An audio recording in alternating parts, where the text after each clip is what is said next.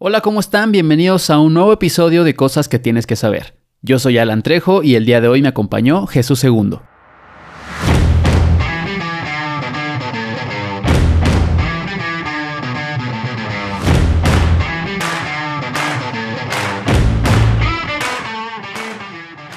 Jesús es psicólogo de profesión con amplios estudios en psicología clínica y neuropsicología. Adicional, tiene diplomados y diferentes certificaciones en manejo psicológico del paciente en urgencias, intervención de crisis y gestión del duelo. Actualmente estudia una maestría en terapia cognitivo-conductual. Además, realiza voluntariados en hospitales psiquiátricos y trabaja en casas de medio camino en donde se ha enfocado principalmente en pacientes con esquizofrenia. Acompáñenme a conocer a Jesús y a conocer más sobre la esquizofrenia. Estoy seguro de que este capítulo te va a enseñar mucho y te va a dejar pensando muchísimas cosas.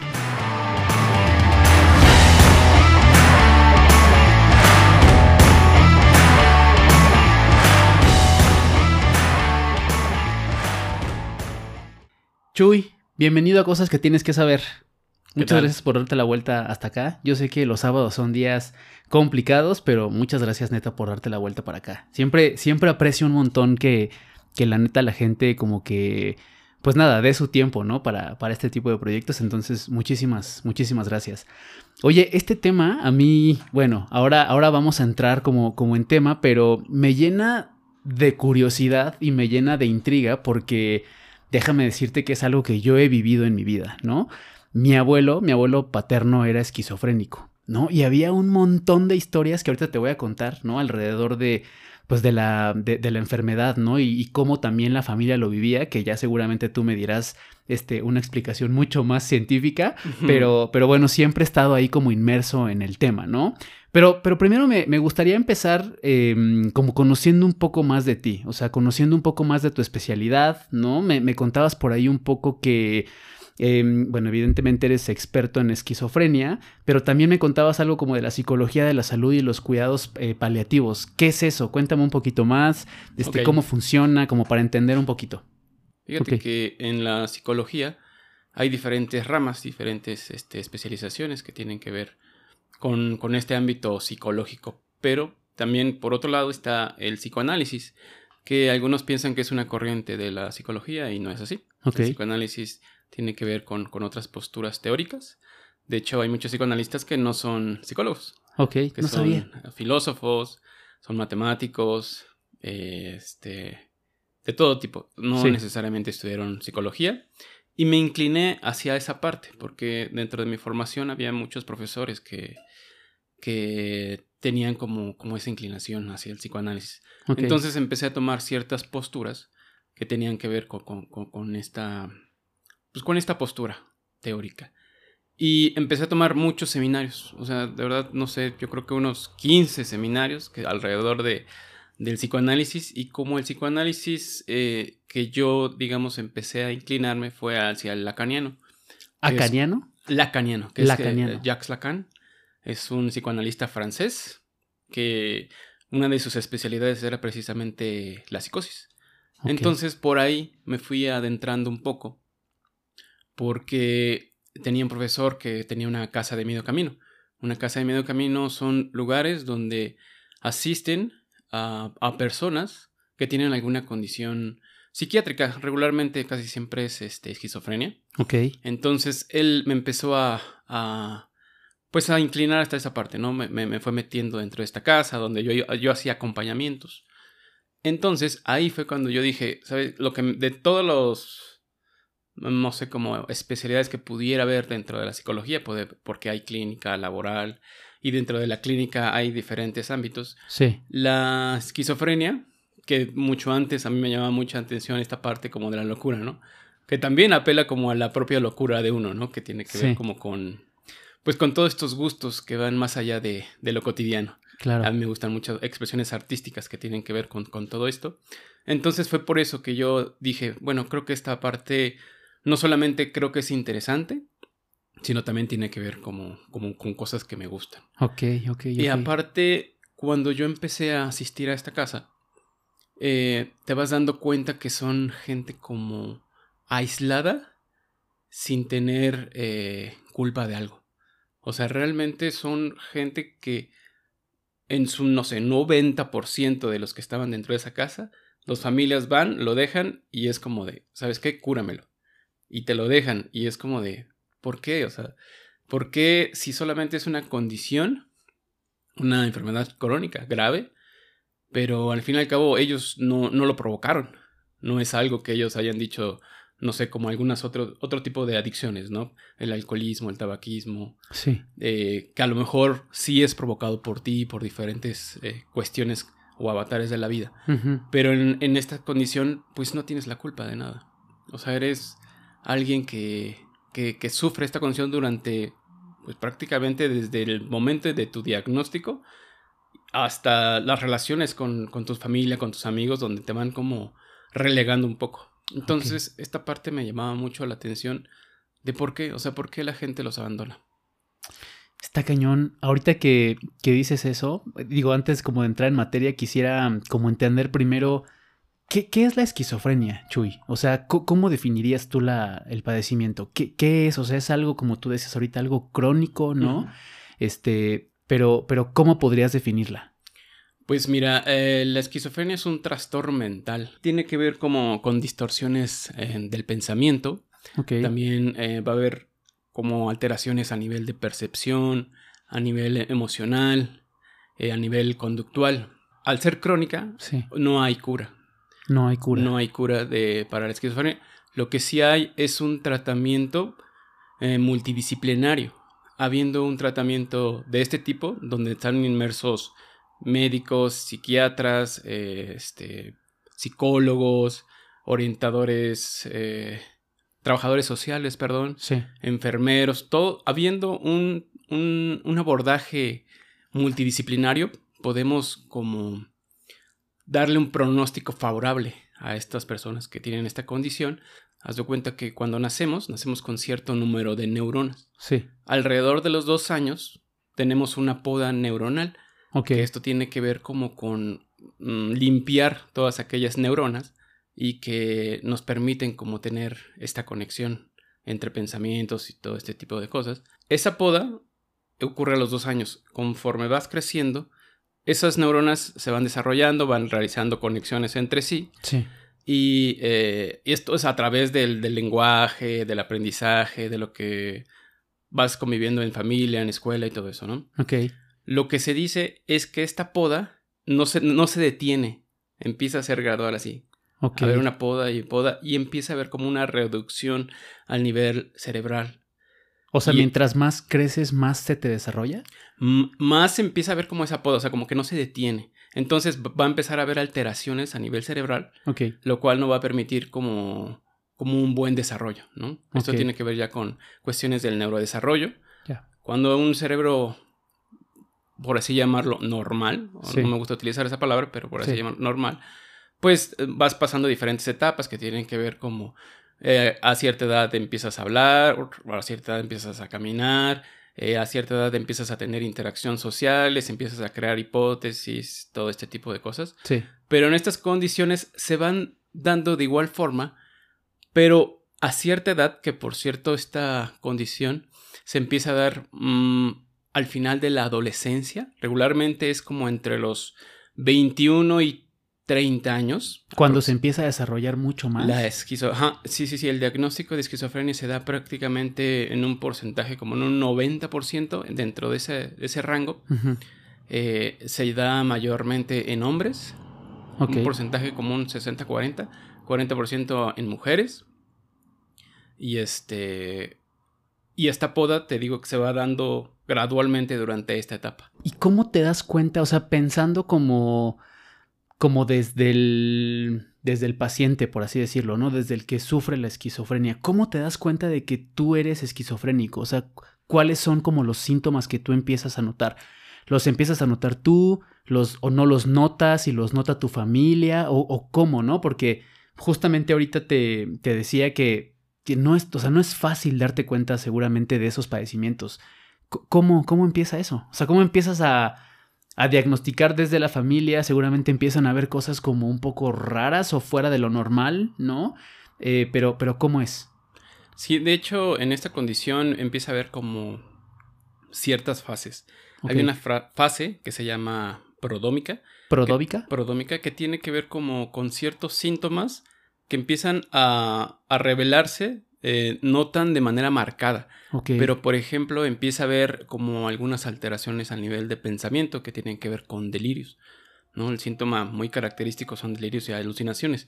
Pero antes, en esta fase prodómica, empiezan a mostrarse como de eh, entras a un lugar y crees que están hablando de ti. Empiezas también como a, aislarte, a empezar a ser como retraído. Empiezas a, a, a no querer como tener interacciones sociales. Empiezas a como a, a como pequeños eh, síntomas de alucinaciones, ¿no? De que estoy escuchando algo, veo algo, o ilusión. La ilusión, la diferencia de la alucinación, tiene que ver con la presencia de un objeto que de alguna forma tú lo alteras. Tomando el ejemplo, por ejemplo, del Quijote, ¿no? Que veía este, este molino, que lo veía como un ser gigante, un grande. Eso es, el, objeto está presente. Sí. Pero hay una alteración a, nivel del pensamiento donde tú crees que eso es otra cosa. Ok. La alucinación, no hay presencia de, de ningún estímulo, sino es una alteración a nivel auditivo, visual, kinestésico. Y ahí esos síntomas empiezan como a, a, mostrarse por ahí, pequeños eh, revelaciones que se van dando. Y, ya después eh, la familia es cuando, o, tus seres cercanos, tu círculo social cercano, empieza como, como a notar ciertos cambios en ti. De hecho, en, es muy curioso que en algunas, eh, algunos casos, en libros, Vamos hablando algunos casos en libros. Eh, muchos de los brotes eh, psicóticos se dan cuando cambian como de un, de un estado hacia otro. Es decir, termino la carrera. En ese momento, cuando terminas la carrera, estás como solo ante el mundo. Ya no hay nadie. O sea, pasas por el kinder, primaria, secundaria, prepa y universidad. Y como que están tus familiares, bueno, tus padres, ¿no? Contigo, te van acompañando. Pero al terminar, eh, socialmente tú ya estás solo frente al mundo y tú tienes que afrontar ya otras como cuestiones que tienen que ver como, como con tu personalidad, de este, retos, eh, encontrar la motivación para hacer tal cosa, encontrar tu objetivo de vida. Ahí es donde empieza como a haber un cambio y tú dices, ok, estoy solo. Y empiezas ya como a, como a tener como estos, estos pequeños eh, momentos, ¿no? De, ¿y qué pasa si no puedo? ¿Y qué pasa si... Obviamente nosotros, personas, eh, en todo momento pensamos en eso, ¿no? Pero en esa condición es muy marcada. Empiezan como a, como a tener estos pensamientos delirantes, pero son, digamos que estos, esta fase prodómica, que es a la que me refiero, donde se van revelando pequeñas, pequeñas síntomas, por así llamarlo. Oye, ¿y qué tan común? O sea, estoy pensando en lo que decías, ¿no? Que, que puede ser que escuches algunas voces, que puedas creer que hablan de ti. Y te, lo voy a decir así, ¿no? Pero cuando, cuando me estás contando esto, o, sea, yo me he visto en esas situaciones, ¿no? O sea, uno de repente, a lo que quiero llegar es que, ¿cómo, ¿cómo pueden llegar a ser tan visibles esos síntomas? por, dos cosas, ¿no? Porque creo que también em, no somos una sociedad que realmente se preocupe mucho por la salud mental, ¿no? O sea, como tan consciente de, de que algo está fallando. Y la otra, creo que, em, como, como decías, ¿no? Como que empiezas a ser retraído, ¿no? Como que empiezas a escuchar que hablan de ti, empiezas tal vez a sospechar, etcétera. Eso puedes, puede llegar a ser algo hasta común, te diría, ¿no? O sea, de, repente en, algunas personas. Em, regularmente en esta primera etapa los familiares ya se dan cuenta y atienden, digamos, a un servicio médico profesional o, se esperan hasta que sean mucho más visibles. Pues en algunos casos, realmente eh, en este tipo de condición no hay un criterio preciso que te diga aquí, aquí es el punto clave, ¿no? Claro. Eh, en algunos se van presentando pequeños síntomas durante la adolescencia, y muy escasa vez durante, durante la niñez. Durante la niñez. Sí, sí, sí, es muy escaso, pero sí se va dando. Entonces, digamos que ciertos familiares empiezan a darse cuenta, ¿no? De estos síntomas. Y cuando, esto que mencionas, que es, es muy cierto, ¿no? Todo el mundo tenemos como esta necesidad de saber si, si le agradas a otras personas, si tú perteneces a tal, o si va, saber si vas a triunfar, ¿no? Obviamente tenemos diálogos internos que, que, nos llevan a cuestionarnos ciertas cosas, obviamente. Sí. Pero la diferencia está en qué tan incapacitante puede ser para ti esta condición. Ellos de plano mm. eh, llega un punto en el que dicen, no lo voy a hacer. O empiezan a hacer cosas eh, para que no suceda. Es decir, están hablando de mí, entonces los voy a confrontar. ¿Qué están diciendo de mí? ¿Qué están haciendo? Y empiezas a como a tener esos como mm, como alteraciones sociales, ¿no? Sí, sí, sí. y eso no... se da en una condición este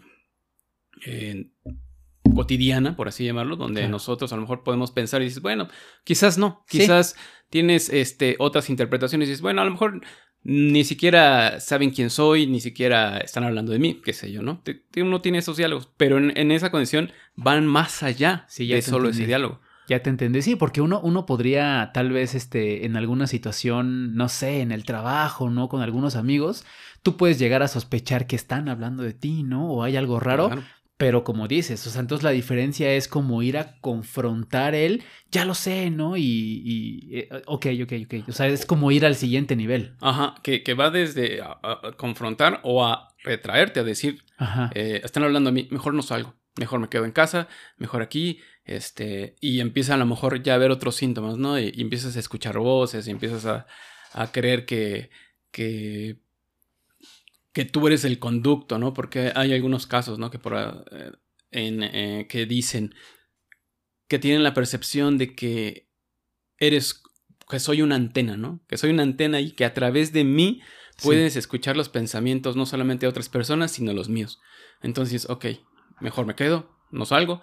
Eh, y eso resulta ser incapacitante para la persona. Claro, claro. Oye, Chuy, y por ejemplo, cuando, mm, em, cuando la enfermedad no se trata, ¿no? Seguramente, no sé si tú tengas como alguna, algún dato de, de realmente, no sé, cuánto porcentaje de la población en México tiene esquizofrenia y cuánto porcentaje de esos este, enfermos realmente se trata, ¿no? Cuando no se trata, ¿hay riesgo, por ejemplo, como de violencia? O sea, en algún momento el esquizofrénico puede, puede resultar violento con, con otras personas al, al, al, punto de, sí, o sea, violencia física, o puede resultar como peligroso si no se, si no se trata, sobre todo para el, para el enfermo y para, para la familia también. Sí, de, fíjate que de las últimas estadísticas que leí había alrededor de 24 millones de personas diagnosticadas con esta condición alrededor del mundo. Esto quiere decir que uno de cada 300 personas sí. tiene esta condición, esta condición. Y fíjate que en esta parte como de, adentrarse un poco más en la esquizofrenia, se trata como no, no tratar a la persona como el esquizofrénico. Claro. Sino aquella persona que tiene una condición psiquiátrica que se inclina hacia la esquizofrenia, ¿no? Porque si no le quitas eh, la personalidad, es decir, empiezas a ver más eh, al diagnóstico, a la etiqueta, ¿no? Porque la, la, el diagnóstico lo que nos va a decir es mucho de la enfermedad, pero nada de la persona. Entonces, viéndolo desde este punto, tratamos, ¿no? De que, de enfocarnos como en, como en la persona, ¿no? No sé, te, voy a inventar un, o sea, una cosa, ¿no? Pero, y te estoy hablando desde súper la ignorancia, ¿eh? Pero si no te tratas y a lo mejor tú piensas que están hablando de ti en la sala, ¿no? Tus hermanos y están conspirando, pues a lo mejor eh, por, tu padecimiento es muy fácil que te levantes, vayas con un palo y les pegues, ¿no? Y ya sé lo que están diciendo de mí.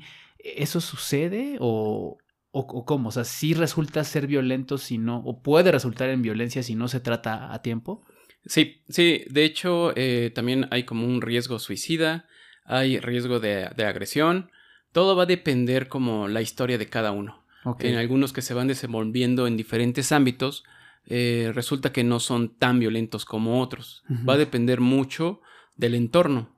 Tomando en cuenta como este modelo biopsicosocial, sí. Eh, en esta parte de dónde te desenvuelves, en dónde creces, en qué ambiente familiar, te vas a desenvolver, va a depender mucho este nivel como de agresividad, por así llamarlo. Habrá algunos que, que, sí se tornen más violentos que otros, pero sí hay cierto riesgo eh, de, de que haya alguna eventualidad así. Todo va a depender de cuando hayamos superado como esta parte de la fase que te hablaba, de la prodómica. Después de esta fase ya viene como una fase como ya de donde ya empieza a haber un- una alteración ya mayúscula. De hecho se le llama el primer brote psicótico.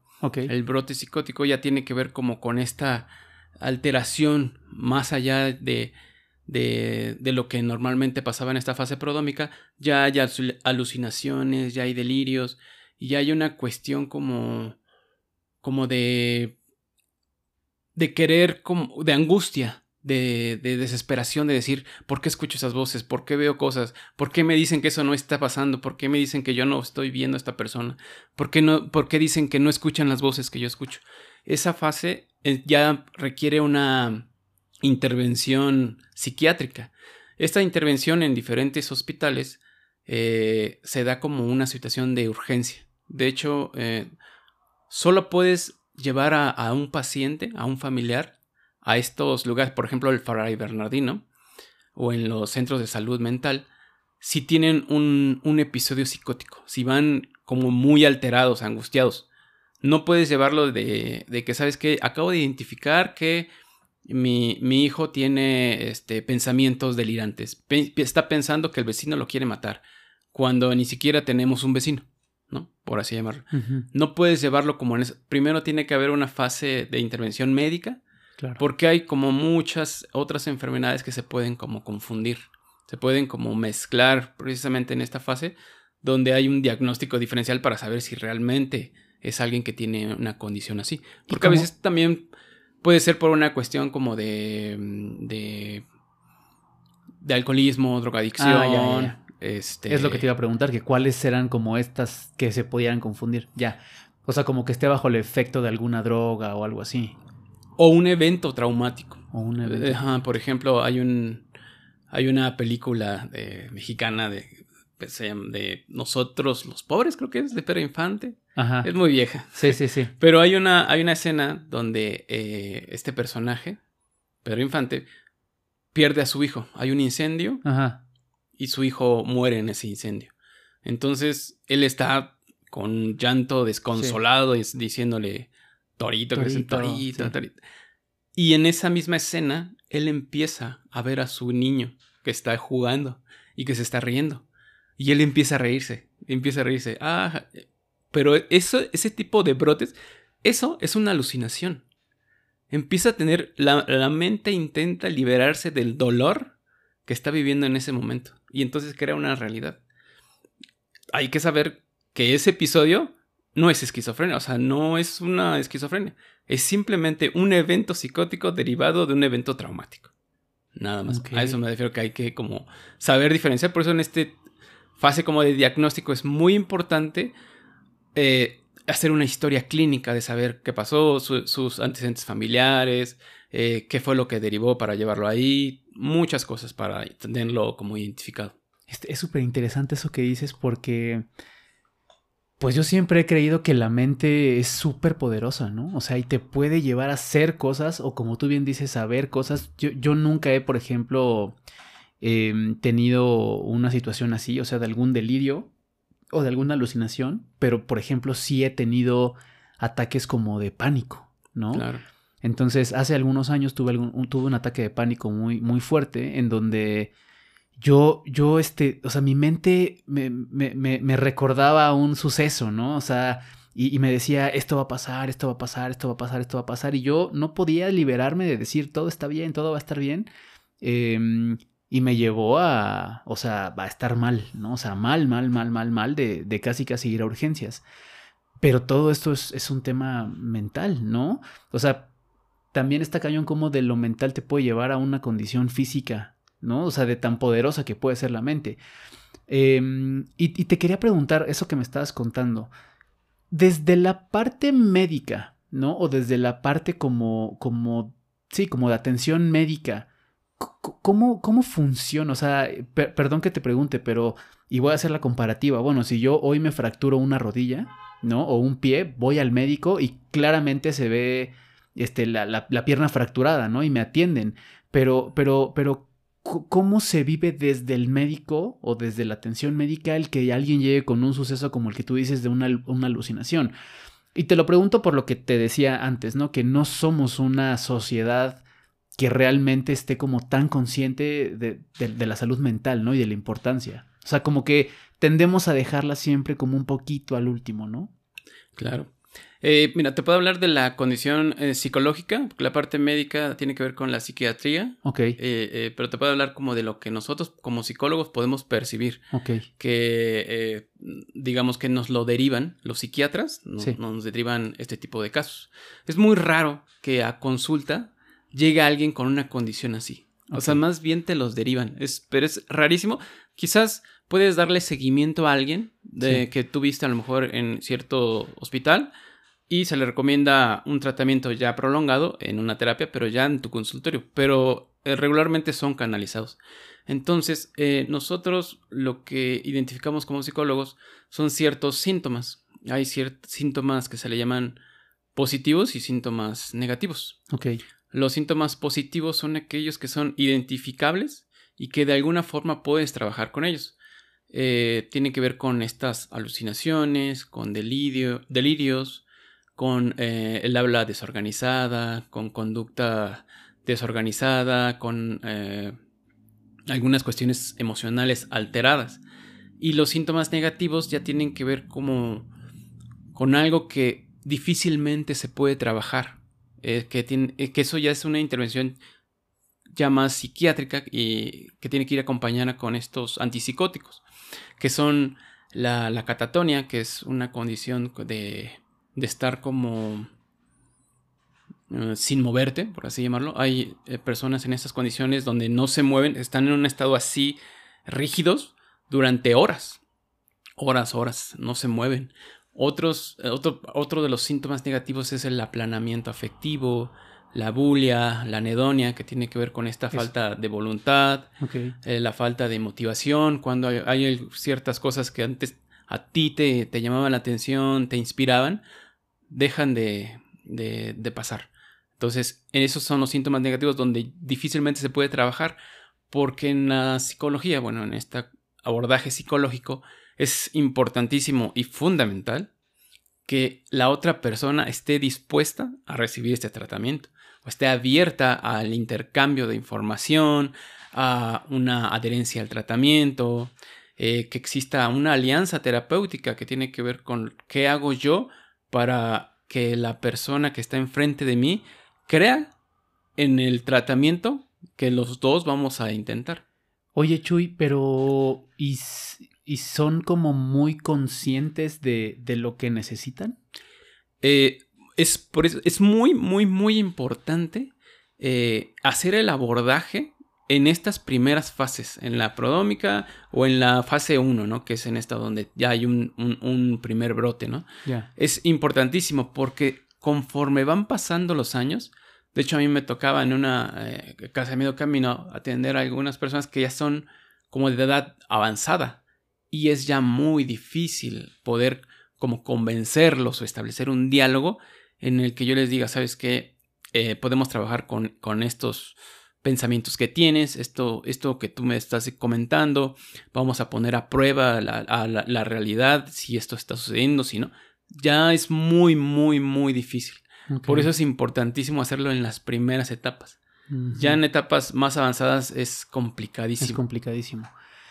Oye, ¿y esto se adquiere, o sea, la esquizofrenia se adquiere, se hereda? ¿Por qué sucede? ¿Cómo, cómo es que, que pasa esto? Eh, sí, hay factores genéticos. De hecho, uno de las. Eh, dentro de la historial clínico que se hace, tiene que ver como si tuviste padres o abuelos que tenían esta condición. Y si esta parte como hereditaria sí es muy importante para que se desarrolle como, como esta enfermedad.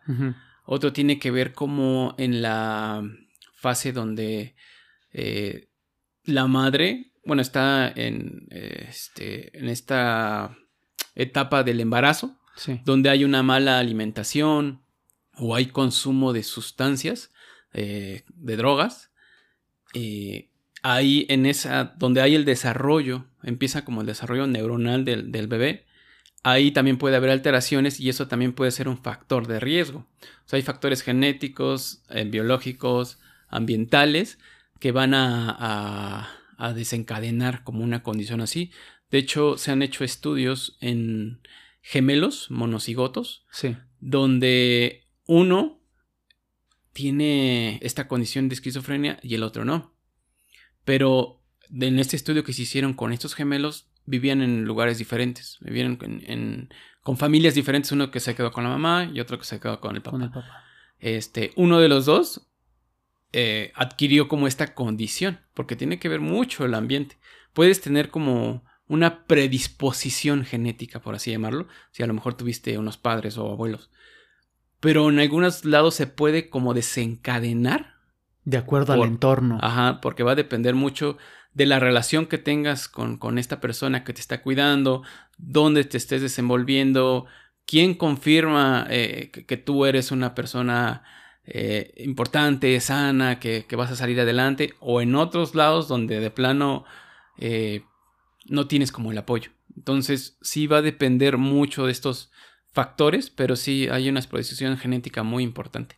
Oye, Chuy, y te, lo preguntaba porque te contaba hace ratito, ¿no? Eh, mi abuelo eh, era esquizofrénico. Él, murió hace poco, murió hace algunos meses, pero él, él, era esquizofrénico y, y, de hecho, pues tuvo una, un largo tratamiento desde que él era joven, ¿no? Ahora que, que me estás contando, me hacía total sentido porque él estuvo de hecho en, este hospital que decías, Bernardino. Fray Bernardino. Ahí estuvo él em, y, siempre tomó medicamento controlado, ¿no? De hecho, una de las prioridades absolutas de mis tías, ¿no? Y de mi mamá eran, eh, pues siempre tenerle su, su medicamento súper controlado, súper difícil de encontrar y si no se lo tomaba, había una cosa, este, pues muy extraña, ¿no? En su comportamiento, en, en, incluso te iba a preguntar que hay algún estudio que tú te puedas hacer ahora. Te lo pregunto porque, pues, si dices que es, eh, puede ser hereditario, o sea, a mí me encantaría poder hacer, por ejemplo, un estudio en donde yo pudiera descartar que, que, que, pudiera tener, eh, no sé si es un gen o algo, porque eh, mi, mi, abuelo siempre tuvo una dificultad para hablar, para articular la boca, ¿no? Siempre. No sé si sea Em, una, un síntoma de la esquizofrenia, ¿no? O una consecuencia de la esquizofrenia, pero, pero él, a él le, costaba mucho articular. Conforme fue creciendo, le, costaba mucho más este, construir palabras, ¿no? Y tener como una conversación fluida. Pues una de las partes importantes es eh, lo que te comentaba, que tiene que ver con la edad.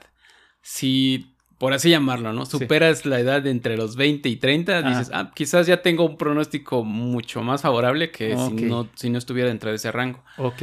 Otra de las cuestiones, por ejemplo, esta del habla, sí hay medicamentos.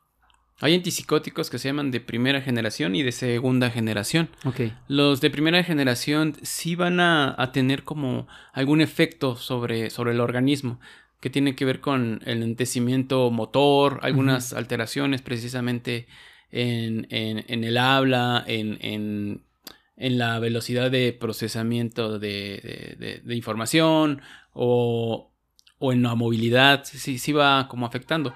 Pero en esta cuestión que me hablabas de, de, del habla, ¿no? De que de, repente te costaba, bueno, te puede costar trabajo darles cosas. Eso quizás esté asociado a otras cuestiones que no tienen que ver con una condición de esquizofrenia, sino trastornos del lenguaje.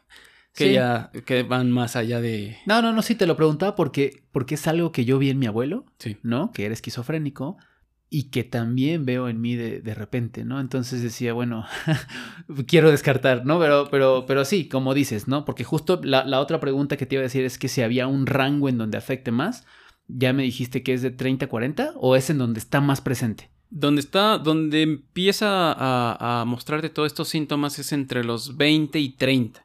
Obviamente no es como de ya van a llegar los 20, puedo estar en, peligro de, de, ser diagnosticado.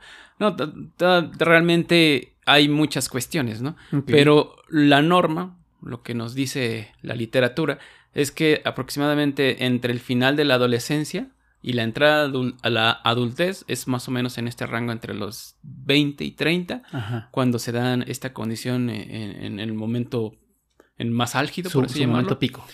Y ya después de ahí, obviamente, puedes eh, ser diagnosticado, pero ya es muy, muy raro. Es muy... ¿Por qué? Porque ya atravesaste otras etapas que tienen que ver con el desarrollo social, ¿no?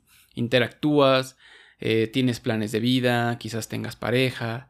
Entonces vas superando esas etapas. Ok. Entonces ya es muy complicado. Obviamente sí se puede dar, pero también, por ejemplo, esta cuestión de saber si, si tengo o no, no hay como una prueba. Hay, hay escalas, hay escalas que se llama, hay una que se llama el PANS, que tiene que ver con, con, con la identificación de estos síntomas positivos o negativos Ok. que te mencionaban, o, eh, o- a otra que no me acuerdo ahorita el nombre, pero tiene que ver como con si tienes como algunas alteraciones psiquiátricas, por así llamarlo.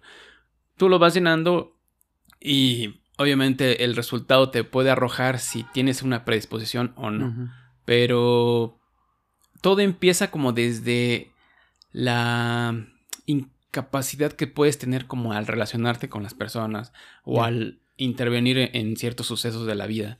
Ahí te vas dando cuenta si, si digamos, tienes o no. si tienes o no. Y hay, hay como diferentes niveles de esquizofrenia. O sea, em, eh, me platicabas ahorita de algunas alucinaciones, ¿no? De, de algunas, de algunos como síntomas, pero, pero ya que, que tú tienes esquizofrenia, ¿hay diferentes niveles? ¿Hay diferentes gravedades, por así decirlo? O sea, puede ser que, que no lo tengas tan desarrollado y que vivas toda tu vida con un nivel leve de esquizofrenia y otros en un nivel 10.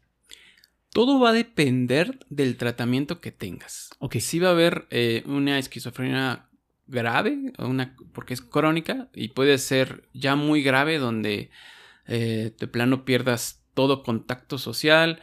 Eh, hay muchos que, que- que no se atienden y precisamente el tratamiento Sí. eh, nos va a indicar el pronóstico favorable o desfavorable de estas personas. Ok. Entonces, si tú no tienes un, un tratamiento multidisciplinario, donde estés eh, con medicamento por, por- parte del psiquiatra, con un psicólogo que te permita como, como intervenir en, en- en qué es lo que sucede dentro de ti, ¿no?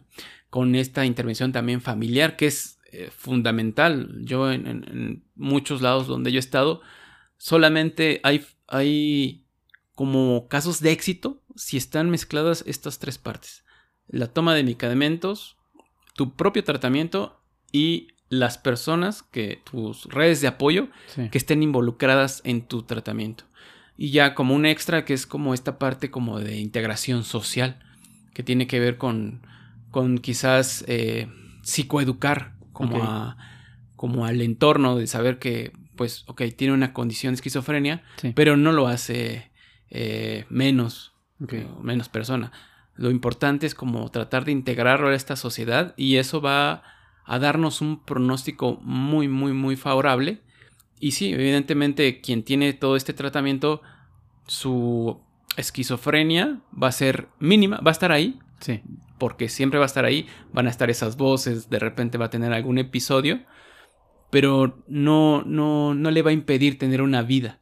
por Es- eh, porque es justo lo que te iba a preguntar, que, que cómo funciona ese tratamiento, ¿no? Ya, me imagino que, y, te digo, por, por la experiencia que tenía de mi abuelo, me imagino que es, que es medicamento súper controlado, em, pero es justo lo que te iba a preguntar, ¿no? O sea, entonces no se quita, ¿no? Más bien se controla. Y, y un día, o sea, entonces con un buen tratamiento dirías que un paciente puede seguir con su vida normal, o sea, siempre va a estar presente, pero él puede tener una vida sin ningún, sin ningún tema. Totalmente, totalmente. Puede tener una vida normal, puede este, estar inmerso en la sociedad. eh, todo va a depender de- del apoyo que tengas, porque sí, de hecho, muchos de los que caen, por ejemplo, en centros sociales, donde, pues, por ejemplo, hay algunos, no sé, el típico, en la colonia se dice, ¿no? El loquito de la colonia, ¿no? Sí. pues son, es gente que, que no tiene un tratamiento, que, que su familia los abandonó o que su propio delirio y alucinación fue tan grave que acabó saliéndose y no quiso regresar porque quizás eh, uno de sus problemas sea de, no, es que mi familia me quiere matar, ¿no? Entonces, si no se atiende, si la familia no le pone esa atención, sí va a ser este, caótico.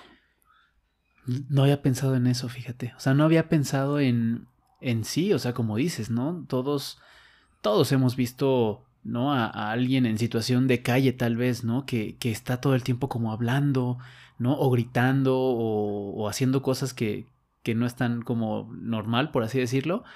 Em, pero no había pensado que puede ser porque muy probablemente tenga una esquizofrenia no tratada. Sí, exactamente. Sí, es, es, una esquizofrenia no tratada porque sí es importantísimo todo esto eh, abordaje multidisciplinario. De hecho, eh, prácticamente a mí no me ha tocado como atender a alguien que no tenga como los medicamentos. Sí me ha tocado mucho que la familia no apoya. Pero parte del tratamiento, cuando yo he recibido pacientes así, es que la familia esté inmersa. Eh, yo he rechazado uno o dos casos donde me dicen, no, es que solo quiero que me lo cure, solamente quiero que esté bien y que tenga una vida normal. Yo, yo digo, mira, no, no tengo una varita mágica, va a depender mucho de que él quiera, de, de, saber si esto va a funcionar uno a uno, pero parte importante es que estén inmersos dentro del tratamiento. Claro. Porque lo que yo en los abordajes que he hecho, siempre incluyo a la familia o sus redes de apoyo. Hay a veces eh, amigos, tíos lejanos que están inmersos, o sea que a veces ni siquiera los papás, sino que el primo que le cae muy bien, el tío, están ahí. Entonces, yo lo que necesito son redes de apoyo. O sea, no les digo, bueno, ok, tú no puedes. ¿Quién está en, quién puede hacerse como parte de este tratamiento, ¿no? ¿Quién nos puede ayudar? Y, tratar, por ejemplo, eh, de, de, inmiscuirme como en su entorno social, porque trato de, de hacer como yo un acompañamiento, o sea, yo no, no es como que lo reciba en consulta, sino que yo lo que hago es siempre estar inmerso en el lugar donde él está desenvolviéndose. Claro. Casi siempre es su casa, ok. Claro. Bueno, eh, ¿sabes qué? Es que no puedo salir porque tengo miedo, porque creo que me están atacando, porque, ok, vamos a empezar a hacer como este, ejercicios que tengan que ver con esta cognición social, con, con, con esta forma como de, de empatizar con la gente. Vamos a ver cómo reaccionas saliendo a, la calle, si alguien se te queda viendo, dime, necesito que me digas qué es lo que pasa por tu mente cada vez que tengas esos pensamientos invasivos. Entonces, en esos momentos es cuando se puede trabajar. Yo en consulta casi no, no, no los recibo en consulta. Siempre estoy en el lugar, ya sea en su casa o en diferentes lugares. Oye, Chuy, ¿y por qué no los quieren apoyar sus familiares en ciertos casos? Regularmente tiene que ver como ¿Con un miedo? ¿Tienen miedo? Con, con el miedo, con lo... No sé, por ejemplo, regularmente son familias eh, grandes, no sé, cuatro o cinco personas, y, y, es como de, ok, voy a cuidar a mis hijos sanos y no quiero que los contagie, porque como él está mal, no quiero que los contagie. O sea, de verdad, a mí me ha tocado casos así que yo digo, este, no, espérate, o sea, no, para empezar, no se contagia. No, no se contagia. esta condición no, no es de contagiarse. Necesita totalmente de su apoyo. Él no eh, buscó estar así. Él, él no es culpable de nada. Eh, y de alguna forma tratas, como, como de, de convencerlo, ¿no? De psicoeducar, ¿no? Precisamente con estas cuestiones. Eh, hace ratito que mencionabas de como esta parte de posesión demoníaca, ¿no? Pues obviamente sí hay algunos que no, él está este, poseído. Pues no, no, eso no funciona así. Pero es muy difícil que llegue alguien así. O sea, cuando, cuando la familia no cree en eso, ni siquiera lo lleva. Que de hecho, bueno, ya entrando a ese tema, ¿no? O sea, te quería justo como preguntar como, como qué tan ciertos son estos mitos, ¿no? Alrededor de la, de la esquizofrenia. Y te lo pregunto porque hace ratito estábamos platicando y Tal vez te voy a poner una referencia súper, súper chafa, pero una de mis películas, no favoritas, pero que más me, impresionan por, por, cómo tratan el tema es El exorcismo de Emily Rose. No sé si la has visto. Yo sé, creo que sí. Entonces, es, es, una historia, ¿no? De, de una chica que, que, que, está poseída, ¿no? Y entonces muere, ¿no? Pero cuando muere hay un juicio ¿no? Para, para descubrir o para, sí, pues sí, como para, para indagar qué fue lo que pasó, ¿no? Entonces, ahí el acusado es justamente el sacerdote que la ayudó, ¿no? Porque pues él estuvo acompañándola a lo largo de su exorcismo y al final pues ella muere. Entonces, está interesante el storytelling en el juicio porque el lado acusador, ¿no? Que es como el Estado, que, quiere meter a la cárcel al sacerdote, justamente está defendiendo que tiene esquizofrenia, ¿no? Y entonces cada una de las cosas que te van contando en la película, como delirios, que escucha voces, ¿no? Que, que ve algunas caras cambiadas, este, o sea, que, que le pasan cosas a ella como pues sí, o sea, que si tú las ves desde, desde afuera, pues sí parecía algo supernatural, algo sobrenatural, ¿no? Que te jalan las cobijas, que te pegan, que te ahorcan, o sea. Y, y, este, y del otro lado, que justamente es el que está defendiendo al sacerdote, pues justo está como, como mm, apelando a que es un exorcismo, ¿no? Pero, pero me, me intriga mucho eso, ¿no? Como que, como que ante la ciencia es esquizofrenia, pero ante la religión puede resultar en una posesión. ¿Qué, tan cierto es, es esto, Chuy? O sea, si realmente pueden llegar a ver cosas súper fuera de lo normal que, que digas, o sea, que la familia se asuste tanto como para pensar que es una posesión o cómo es? Pues mira, eh, hay síntomas que sí son muy severos, o sea, la, la, alucinación sí puede ser muy grave, el delirio muy grave, pero yo creo que más que nada tiene que ver como como con esta cuestión como familiar de si tiene una creencia de posesión demoníaca y le confirma a la persona, a su familiar, que tiene esta condición. Sabes que yo tengo alucinación, tengo delirio, no sé qué tengo, este, puede ser esto. Pero si la familia lo que hace es confirmarte de, no, es que eso seguramente es el demonio. El demonio te está atacando. Y empiezan como a llenarle en lugar de, de ayudarle, le empiezan a, inflar sus creencias, ¿no? Sus, su, empiezan a exacerbar estas cuestiones como de decir, ok, entonces sí es cierto, entonces sí estoy, sí estoy mal, pero no, no es que esté loco, es que me está poseyendo. Que he visto, algo, he escuchado muchos casos, ¿no? Que tienen que ver como que me habla Dios o que me habla el diablo, pero las familias no les dicen, sí, sí es cierto, tienes, no tiene que ver mucho con esta confirmación de que les digan, es que sí tienes esto porque estás poseído. Y obviamente pues ya empieza como pues a inflarse, ¿no? Toda esta, esta locura. Sí. Ahí sí ya es como una cuestión como locura colectiva, ¿no? Como locura colectiva. En muchos eh, este, grupos de, terapeutas se habla, ¿no? De esta cuestión de que no hay eh, pacientes esquizofrénicos, sino familias esquizofrenizantes. Que es lo que hace, ¿no? Que, se exacerbe todo esto, ¿no? Muchas veces en estas casas de medio camino, los pacientes se encuentran muy bien durante la semana, trabajan bien, interactúan, todo normal, pero el domingo llegan sus familiares a visitarlos, se les vuelve a brotar. Es horrible como esta condición como de que en lugar de que el familiar vaya, vea cómo esté, es como de, ay no, es que tú sigues mal. Y, y empiezan a confirmar y a confirmar. Esto ya es una cuestión como de, pues no los van a sacar de ahí. Los están hundiendo más. Por eso decías que en, en, tu caso y como el tratamiento que tú haces es más como de acompañamiento e involucramiento de todas las personas a su alrededor. Sí, claro. Justo para eso. ¿Cuál es el... O sea, ¿cuál es el, el, el médico que trata la enfermedad? O sea, se canaliza desde el psicólogo en tu caso y, y después se canaliza con un psiquiatra? ¿O eh, va regularmente es al revés. Ah, eh, regularmente es al revés. Y de hecho, eh, cuando llegan, por ejemplo, a estas urgencias psiquiátricas, es el médico psiquiatra quien los atiende. Y ya él hace una valoración médica muy minuciosa, donde va haciendo como este diagnóstico, ¿no? A través de estos síntomas positivos, negativos y otras cuestiones, ¿no? Es un historial clínico.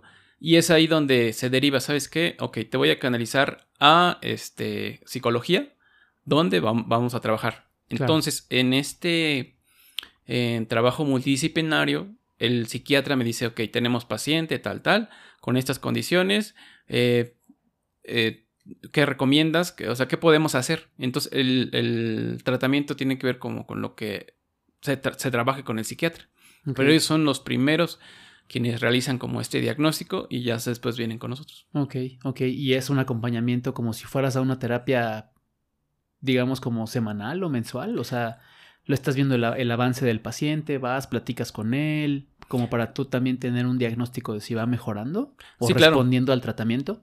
Sí, sí, sí. Sí, de hecho, cuando, cuando suceden como estos episodios como agudos, Sí. se trata de tener como un acompañamiento dos veces por semana. Dos veces. Desde, y de ahí se va reduciendo. Después una vez por semana, que son aproximadamente, la media es como de 20 sesiones.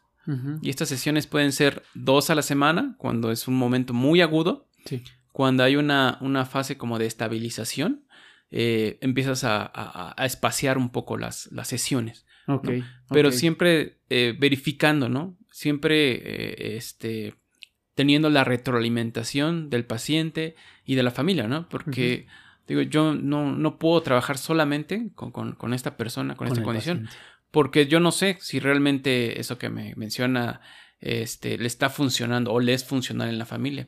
Ok. Entonces, para mí es importantísimo tener sesiones a veces juntos y a veces individual. O sea, voy con la persona o a veces solo con la familia para saber cuál es su percepción, cómo lo han visto, si creen que es este, importante eh, eh, hablar con el psiquiatra, porque a veces estos medicamentos le causan alteraciones de sueño, estos aletargamientos. Entonces se habla para decir, ok, si quieren, lo vemos con el psiquiatra y ustedes ven si pueden eh, hablar con él para, para esta como cambio de medicamento, qué sé yo. Pero siempre es como verificando la evolución y de alguna forma cuando se terminan estas sesiones, que Sí. obviamente pueden ser un poquito más o hasta a veces un poco menos, se trata de cada tres o meses o seis meses verificar que cómo va el cómo, cómo se encuentra el paciente. Si es necesario volver a regresar, son dos sesiones, tres sesiones, solamente para, para saber qué, qué- qué- qué dudas tiene, en qué, en qué puede como, como reforzar de lo que se trabajó. Pero sí, siempre se tiene que tener como esta, esta evolución, Ok. cómo se va dando este tratamiento. Ok. Em, ¿Cómo, me contaste un poquito hace ratito, ¿no? Pero, ¿cómo es vivir con esquizofrenia? O sea, seguramente has tratado a muchos pacientes y me gustaría que me contaras un poco de cómo lo ven ellos como desde sus ojos, ¿no? Este, ¿tú sabes que es algo fuera de la realidad? O sea, ¿estás totalmente consciente y tú estás viendo a un señor ahí parado que te está diciendo algo? Em, o puedes llegar a tener, como tú decías, ¿no? estos eventos psicóticos como mucho más fuera de la realidad, pero tú sigues estando consciente. O sea, ¿cómo, cómo dirías que se vive la esquizofrenia desde el enfermo? Pues mira, eh, yo creo que es muy complicado, ¿no? Eh, tener como identificado eh, cómo es que lo vive. Puedo tener estas referencias donde me platican, eh, ¿sabes qué? De lo que a partir del medicamento, el acompañamiento que me has hecho, este, el apoyo de mi familia, sigo escuchando esas voces, sigo viendo a esta persona, o sea, incluso está allí, pero he aprendido a que eso ya no va a entorpecer mi vida, ¿no? Porque lo importante en esos tratamientos es como empezar a diferenciar en lo que está realmente sucediendo y lo que tiene que ver con, con esta condición. Separarlo es muy difícil, pero sí es como posible convivir con esta enfermedad. Sí es a veces, incluso como la vida misma, a veces es tan agobiante que dices, en este momento no puedo, me estoy sintiendo mal, me estoy sintiendo angustiado, este, estas voces no me están parando, no me está funcionando ahorita lo que me dijiste. Sí. Ahí es cuando a lo mejor necesita una intervención, ¿no? Un internamiento, por, no- por así llamarlo.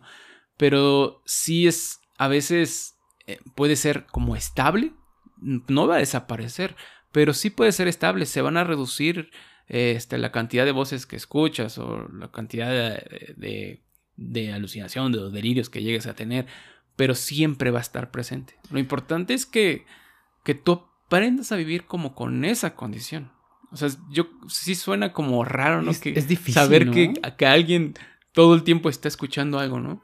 No, pero, es que- pero sí es posible. Sí, sí. Hay, hay, hay casos de éxito, incluso hay este, en la literatura muchos eh, casos de éxito donde tienen familia. O sea, hay muchos que tienen familia.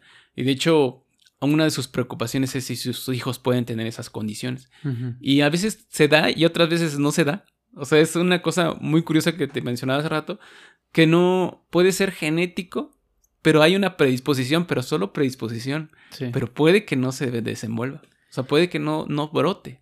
Qué difícil lo que me dices. O sea, yo la verdad no me imagino tener que vivir todos los días, ¿no? Con, con escuchar una voz o con ver a alguien siempre todo el tiempo ahí, ¿no? Em, me, imagino que es bien complicado para, para el paciente, ¿no? O sea, tener que... Y, y, más si eres consciente, ¿no? Lo que me estás contando de, bueno, a pesar del tratamiento, ¿no? Me siento bien, pero, pero sigo escuchando y de hecho está ahí, ¿no? O sea, no, no, la verdad siento que es algo muy, muy complicado, ¿no? Y, y, siento que, que es, o sea, tiene que ser algo que, pues que se tiene que atender con mucho, pues sí, no, o sea, como con, con, con todas las ganas y, y, a tiempo, porque me imagino que va a ser bien complicado para el paciente eso. Sí, sobre todo la importancia de atender en una fase temprana para que, eh, digamos que pueda convivir con esta enfermedad y tener identificado qué es lo que pasa, ¿no? En cada fase. Hay fases que digo que son muy, muy difíciles de controlar, ¿no? Pero lo importante es siempre tomarlos desde, desde la fase, temprana. Por eso es muy importante esta parte de la psicoeducación. Psicoeducación. Este, por ejemplo, en el, me tocó en el Fry estar algún tiempo y cuando existían estos primeros, porque siempre eran casi primeros episodios en esta eh, urgencia, urgencia médica, psiquiátrica, eh, es importante hablar con la familia y decir, ok, ya pasó esto, necesitamos este, eh, tener como un abordaje, necesitamos hacer esto, que tú entiendas cómo se va a desenvolver la enfermedad, que tú entiendas que, que, que no es contagioso. Claro. Empezar a psicoeducar a la familia y, y, con teniendo como todos esos elementos en una fase temprana, nos va a permitir un desarrollo mucho mejor con, con este tipo de personas. Como, no sé, ¿cómo, dirías que yo puedo ayudar a algún familiar? O sea, ¿cuál, ¿cuál sería como el consejo, no? ¿Algún familiar, algún amigo? Si tú dices que es como en, temprana edad, ¿cuáles dirías tú que, que son como esas... Em, alertas, ¿no? Que, que, que, tal vez dejas pasar muchas veces, pero que, que, estaría bueno ser como mucho más consciente para, para empezarlo a tratar, como bien dices, desde una temprana edad y que el tratamiento sea mucho más efectivo y que la calidad de vida del paciente pues sea siempre la mejor, ¿no? La óptima. Pues mira, eh, justo como los eh, primeros síntomas eh, lo comparten con muchos otros trastornos, como el bipolar, como la, ansiedad, como otras condiciones, es, muy difícil como saber en, desde dónde lo puedo ayudar. Yo creo que siempre lo importante en cualquier condición es escuchar a la persona, o sea, tratar de no eh, verla desde el diagnóstico, de la etiqueta, ¿no? De que tengo mi amigo esquizofrénico, ¿no? Y de repente con los amigos es, ah, sí, mi amigo es esquizofrénico. Y es como de, no, o sea, es solo tu amigo. O sea, él tiene una condición y él sabrá si es, si hace partícipes a los demás de su condición. O no. O no, sí, porque hay, hay quienes eh, los, lo toman, ¿no? Así como de, ah, sí, mi amigo el esquizofrénico lo, presume, ¿no? Sí, ah, tengo un amigo que es esquizofrénico, ¿no? no, tienes un amigo que se llama Juan. Claro. Tu amigo Juan es buena onda, eh, hace deporte, le gusta leer, eh, le gusta viajar. Es, es Juan, nada más no es el esquizofrénico. Y lo, importante es como intentar, eh, pues, no, no, no verlo desde, desde un diagnóstico, porque a lo mejor te lo comparten, ¿no? Te decir, oye, ¿sabes qué? Pasó esto, ok, ah, muy bien, ¿en qué te puedo ayudar? O sea, ¿qué, puedo hacer por ti? Siempre tratar de como de escucharlo, ¿no? De integrarte eh, y, y, que de alguna forma, pues no, no, no hacer como que, bueno, no, no hay que decirle a él, porque tiene tal condición. O, o, qué tal si se pone mal si lo, si lo llevamos a una película de terror, porque no, él sabrá, o sea, involucrarlo lo más que se pueda, como tratarlo como cualquiera. y este, y sí, como no, pues no verlo desde el diagnóstico. Y mm, también lo que te iba a preguntar es, ¿tú crees que en, en términos como de, mm, pues como de madurez de tratamiento, ¿no? O sea, como de medicamentos, como de madurez, como de los médicos, como de realmente la atención que se necesita. ¿Tú crees que, que estamos como listos como país para, para hacerle frente a una enfermedad como la esquizofrenia? O sea, ¿hay buen nivel de atención? Sí, sí, sí, hay, eh, hay excelentes lugares. Eh, por ejemplo, está el Juan Navarro, que es para. es un psiquiátrico infantil. Ok. Está el Fray Bernardino. Hay centros de salud, hay tres centros de salud en, en, la ciudad que son gratuitos. Eh, se llaman SECOSAM, que es Centros de Salud Mental. Ok. Este. que son buenísimos. Hay otros centros, por ejemplo, de. Mm, que se llaman CAIS, que son Centros de Atención y de, y de Integración Social, donde, donde canalizan a las personas que tienen una condición psiquiátrica, pero con condición de calle. ellos, eh, por ejemplo, van con la persona que está a lo mejor en condición de calle, que tienen esta condición ¿no? psicótica, y los invitan este, en estos centros se les atiende, se les da atención médica, atención psiquiátrica, eh, atención psicológica, se les da de comer y es un centro a puertas abiertas. O sea, es, un ambiente un poco impactante la primera vez que lo ves, pero ya que estás dentro, a mí me ha tocado participar en, estos centros sociales y la atención es muy buena. Hay, psicólogos eh, que de verdad, eh, mis respetos, hay trabajadores sociales que también hacen una labor importantísima, porque la labor del trabajador social es tratar de inmiscuirse en la cuestión familiar, de saber dónde vive, sus condiciones económicas, sociales. O sea, todo esto en estos centros sociales son muy buenos. Y la verdad es que la atención es, es de primer mundo, es de, es de calidad. Eh, lo importante es como como quitar como el estigma, ¿no? De que la esquizofrenia, así de, ay, no, mi familia está esquizofrénico, no le digan a nadie, escóndanlo. Y casi siempre es como el tío loco que vive en el cuarto de arriba, ¿no? Sí. Y obviamente no, o sea, obviamente si lo tratas a tiempo, no ocultar como esta condición que tiene tu familiar y atender, porque la verdad la atención aquí en México es buenísima. Sí, es lo que te decía, que en mi familia pasaba eso, ¿no? Yo, yo fui consciente de que mi abuelo era esquizofrénico hasta que yo ya estaba grande. O sea, nunca, nunca se habló del tema, ¿no? Siempre se, se, mantuvo como, pues sí, como en secreto, ¿no? Como, ah, bueno, es que él toma sus pastillas y ya. ¿De qué son las pastillas? Nadie sabe. Y tenía, ¿no? Te digo, este, como, ay, como, como estos, este, casos, ¿no? De, de o sea, de, de crisis, tenía como unos estados de crisis de repente y nadie sabía también, ¿no? Lo mantenían como, como en secreto, pero, pero es importante lo que estás diciendo.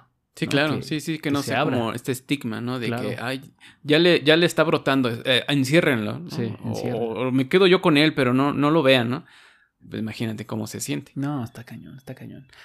Chuy, ¿quieres agregar algo más? Se nos fue el tiempo rapidísimo. Eh, pues nada, que este, vayan con su psicólogo de confianza eh, y que no le tengan miedo a, como, a, como a lo que pueda suceder. Simplemente la atención, todos los que están inmersos en, en, esta condición, psiquiatras, enfermeras, enfermeros, psicólogas, psicólogos, están realmente con la mejor disposición y están y hay una preparación muy importante para el abordaje y pues que, que, que asistan, ¿no? Que vayan y que los familiares apoyen, apoyen a, estas personas con estas condiciones. Que sea mucho más consciente que, es un trabajo en conjunto más que dejar al paciente solito, ¿no? Sí, sí, sí, sí, no, no, no lo puedes abandonar con su locura, tienes que acompañarlo con su locura. Está bueno. Muchas gracias, muchas gracias por venir, Chuy. Nos vemos en, en un, en un siguiente episodio. Está súper buena la plática y seguramente vamos a tener una segunda parte para profundizar mucho más. No, hombre, muchas gracias a ti. Venga, nos vemos, bye.